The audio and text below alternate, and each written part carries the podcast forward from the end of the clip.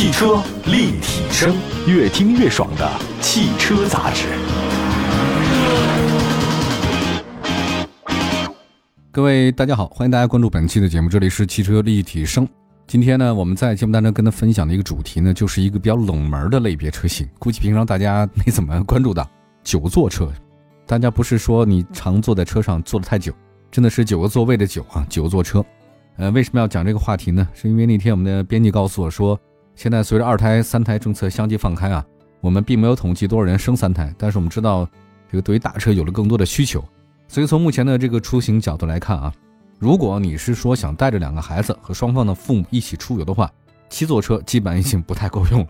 咱们中国人的家庭观念确实比较重啊，所以希望一个家庭为单位出去，这个比较多一点。有的人你选择两辆车出门的话就比较麻烦一些啊。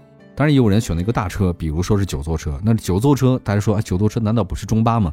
显然不是中巴啊。市场上真的是有九座 MPV 可以选的，只是大家可能不太了解。今天这期节目跟大家聊聊九座 MPV 的那些事儿，比如说什么驾照可以开啊，呃，验车怎么验啊，高速怎么收费啊，都很现实的问题啊。同时呢，我们这个编辑呢还会从看似冷门的这个细分市场里，生生的找出了三款可推荐的车型，很不容易啊。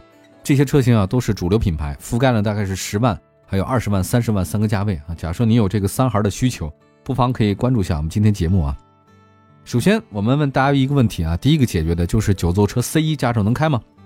如果你买辆车回家，你发现自己的驾照开不了啊，这个太尴尬了啊！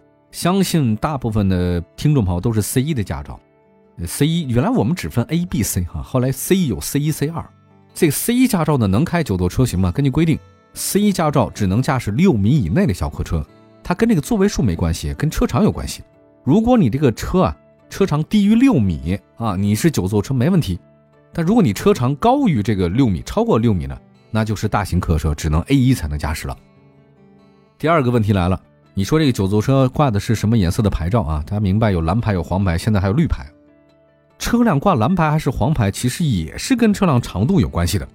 如果你车辆长度低于六米，你就得挂蓝牌；如果车超过六米，你就黄牌。黄牌什么车？大家明白吧？我记得当年那个售价好几百万那迈巴赫六二，哦家伙，那必须是黄牌，这车太大了。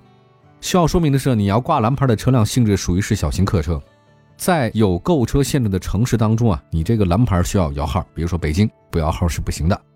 还有一个第三个问题，如果是九座车，你有三个孩子，这个要不要儿童座椅啊？答案是肯定需要的。大部分选择 MPV 的家庭啊，都是买一个大车，全家人一起出行。你有没有配儿童座椅啊？这个很重要，它这个接口很关键啊。九座车其实是可以安装儿童座椅的。当然要根据车辆情况来看啊，奔驰的九座 MPV 它是可以提供儿童座椅接口的。那已经退市的这个进口大众的是叫凯路威，它也提供这个儿童座椅。凯路威就是低端的迈特威啊，因为有老虎啊实在是太高了就退了，哈，在咱们这儿不卖了啊。所以现在越来越多的 MPV 进入寻常百姓家，所以 MPV 配备儿童安全座椅的接口是很正常的。第四个，高速怎么收费？法定节假日是不是免费呢？这个是很多人关注的。在二零二零年开始实行的高速公路新车型分类当中啊，原来的二类客车、八座和九座客车都调整为一类客车。也就是说啊，二零二零年之后，在新的标准之下，九座车的高速收费标准跟我们日常家用车是完全一致的，就能省钱了。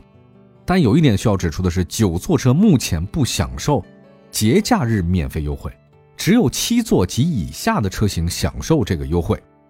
至于未来是不是将九座 MPV 纳入到节假日的这个免费车型，还是有待观望的。它这高速公路啊，通行费用确实是跟普通轿车是一样了，但是节假日免不免费那是两回事儿。来看一下如何年检啊？最新的机动车年检新规定显示啊，机动车年检范围由原来的六年以内小于等于六座，扩大到七到九座的非营运小微型载客汽车。换句话来说，您要开的是蓝牌九座车。你可以享受跟普通小客车一样的六年免检，之后的年检方式跟小客车是一样的，不用担心啊，这个九座车没问题的。还有一个比较现实的问题就是停车方不方便。大车虽然很好，但停车是个问题。就是原来我们小区有一个我认识一个家庭啊，他买了一辆大房车，结果买了之后呢，没爽两天，结果不知道该停哪儿。停在路边的话呢，被贴条的；可停在小区里啊，他买那个停车位根本放不下去，实在是太难受了，所以。他得买两个停车位才能停下去，这个实在是不合适哈。首先，各位你要买一个大型九座车，要考虑好它停在哪。如果是地面停车位，是不是出行方便？车位宽度是不是足够宽？至于地下停车场，要考虑到高度问题啊。一般来讲，MPV 车身它都很高，在您买九座 MPV 之前，一定要考虑到这个现实的问题啊，否则带来很大麻烦。后来呢，接着说我们那个朋友啊，他买了一个房车以后，在小区里啊，因为实在是这个倒库啊出不来，剐蹭了旁边的一辆保时捷，赔了不少钱。好吧，这也就是停大车的一个费劲的问题。我们休息一下，一会儿呢再跟大家推荐几款九座 MPV 吧。这个好不容易找出来的，那有十万、二十万、三十万的，仅供大家选择。一会儿回来。汽车立体声，回到节目当中，这里是汽车立体声。今天跟大家说说，生不生三胎是您的事儿，但推不推荐车型是我们的事儿。我们今天跟大家搜索一下九座 MPV 的一些新的选择。五菱征程，首先第一个车就推荐这个啊。你说的 MPV 啊，肯定少不了五菱嘛。这五菱它是生产低端商务车的，在最近几年啊，它往高了走，它也希望品牌向上嘛。那么在五菱品牌当中啊，有这个九座版的 MPV 五菱征程，没错，就是那个征程的两个字啊。从车身的尺寸来看，它这个已经达到中大型 MPV 的水平，长呢五米一五，这个非常大，宽一米八四，高呢一米八九，轴距三米一。这个座椅布局方面有七座、八座和九座三种布局，九座车的布局就二加二加二加三。这个其实是一个常见的座位，二三得六，六加三得九。那个外观设计方面呢，五菱征程跟五菱宏光 Plus 呢很像，极简几何设计，前脸方正，车身侧面都是直线型，很敦实。双侧滑门设计非常方便，车辆尾部造型方正，这个内部空间非常大，内饰很简洁。他们设计风格没那么的花哨，中控台呢是双色搭载，视觉效果很好。内饰呢是硬塑料，不太高档啊，但是做工很好。三幅式多功能方向盘，实体按键，传统式的机械仪表盘加行车电脑，上手是零难度啊。五菱征程全系搭载 1.5T 发动机加六速的手动变速箱，各位它是手动变速箱啊，你要记住，发动机最大功率一百零八，最大扭矩两百五十牛米。怎么说呢？动力上呢不是太充沛啊，但是呢也够用了。底盘结构方面的话呢，前麦弗逊独立，后钢板弹簧非独立悬架，就是大家熟悉的板簧。这个小面常用这个设计啊，配置方面的话呢，顶配版的标准的双气囊、胎压、ESP、倒车雷达、倒车影像、定速巡航、外后视镜电动调节加热、后排独立空调。价格方面很便宜啊，五菱征程顶配版的车型指导价是九万零八百，九座版的车型的话呢，加两千块钱就可以了，九座了。五菱啊，真的是有庞大的群众基础，保值率特别高，维修保养特别方便。而且呢，这个十万以内，你看九万多块钱你能买到一个九座车，真的也只有五菱征程了，对吧？大家可以珍惜一下啊。下一个呢，再说一个贵一点的上汽大通 MAXUS G 幺零。上汽大通呢是国内商务车的主力军，旗下的那个 G 幺零是九座版车型啊，二点零 T 汽油版手动挡是十四万八千八，八速自动挡是十六万六千八，这一个自动挡都贵两万。从目前使用来看的话呢，我们建议大家选择自动挡吧。因为大家都会开自动挡，开手动挡的人少了。就外观设计方面，大家也不用担心啊。这个大家都知道，上汽大通他们都很大条嘛，那视觉效果很好。这隐藏的地柱设计啊，它给你搞了一个隐藏式车顶。它长呢是五米一六，宽一米九八，高呢一米九二，轴距三米一。这个相比五菱征程啊，G 幺零更大更宽。它也是二加二加二加三的一个布局九座版车型，但跟五菱征程不太一样。G 幺零的九座版的第二排、第三排是两个独立座椅啊，大家可以关注一下。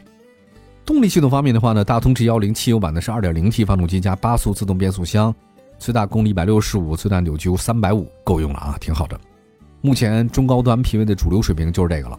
前麦弗逊独立，后五连杆的非独立悬架，驱动方式是前置后驱啊，这么大的车型前驱是带不动的啊。配置方面，G 幺零汽油版自动挡车型是前排双气囊 ESP。倒车影像、定速巡航、多功能方向盘，后排独立空调，可以选装电动天窗，前排的侧气囊，十六万六千八自动挡啊。再说一个更贵的啊，奔驰，你买个奔驰九座 MPV 要多少钱呢？其实也还好，毕竟是奔驰啊，三十万两千八。威霆，威力的威，雷霆的霆，威霆呢，它就是一个低配版的威，奔驰威嘛，大型的 MPV 哈，它看起来好像不如威那么有气场。啊，但是车头呢有个大三叉戟标志，这还是一个奔驰嘛？奔驰的威霆啊，非常大，长五米三，宽一米九，高呢一米八，轴距三米四，我这个非常大。九座版车型是二加二加二加三一样的啊，这第二排、第三排呢是一体式座椅，它跟那五菱是一样的这个布局啊，座椅。威霆在内饰上跟威级就相差比较大了，奔驰威很拉风嘛，那双方的相似之处只有这个方向盘一样，其他的都不太一样。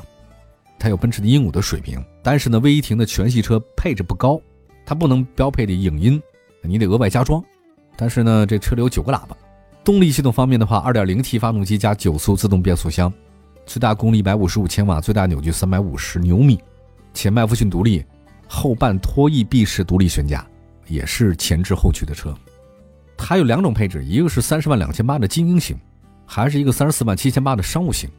两种配置的车辆差距呢，其实就在于它前后排的头部气囊、主动刹车、前后雷达、自动泊车、左侧的侧滑门、真皮座椅等等。当然，就相差四万五千块钱，是不是值？你自己权衡啊。因为这是奔驰的入门版的 MPV，所以它不提供电动天窗，因为它那个标志值钱。嗨，其实。能生三胎的人，我觉得毕竟也少。你能生二胎的，该生都生了，对吧？能生三胎的，一定是在二胎基础上再生三胎。那你要说这九座 MPV 会不会受欢迎呢？我想肯定它是一种类型。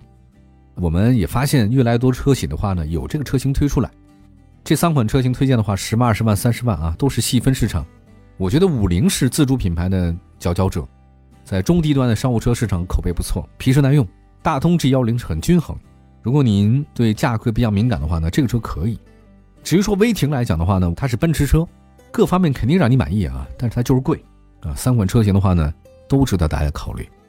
好，感谢大家关注本期的汽车立体声，祝福大家用车愉快。欢迎各位关注我们的官方微信、微博平台，同名搜索“汽车立体声”。明天同时间我们节目中不见不散。明天见，拜拜。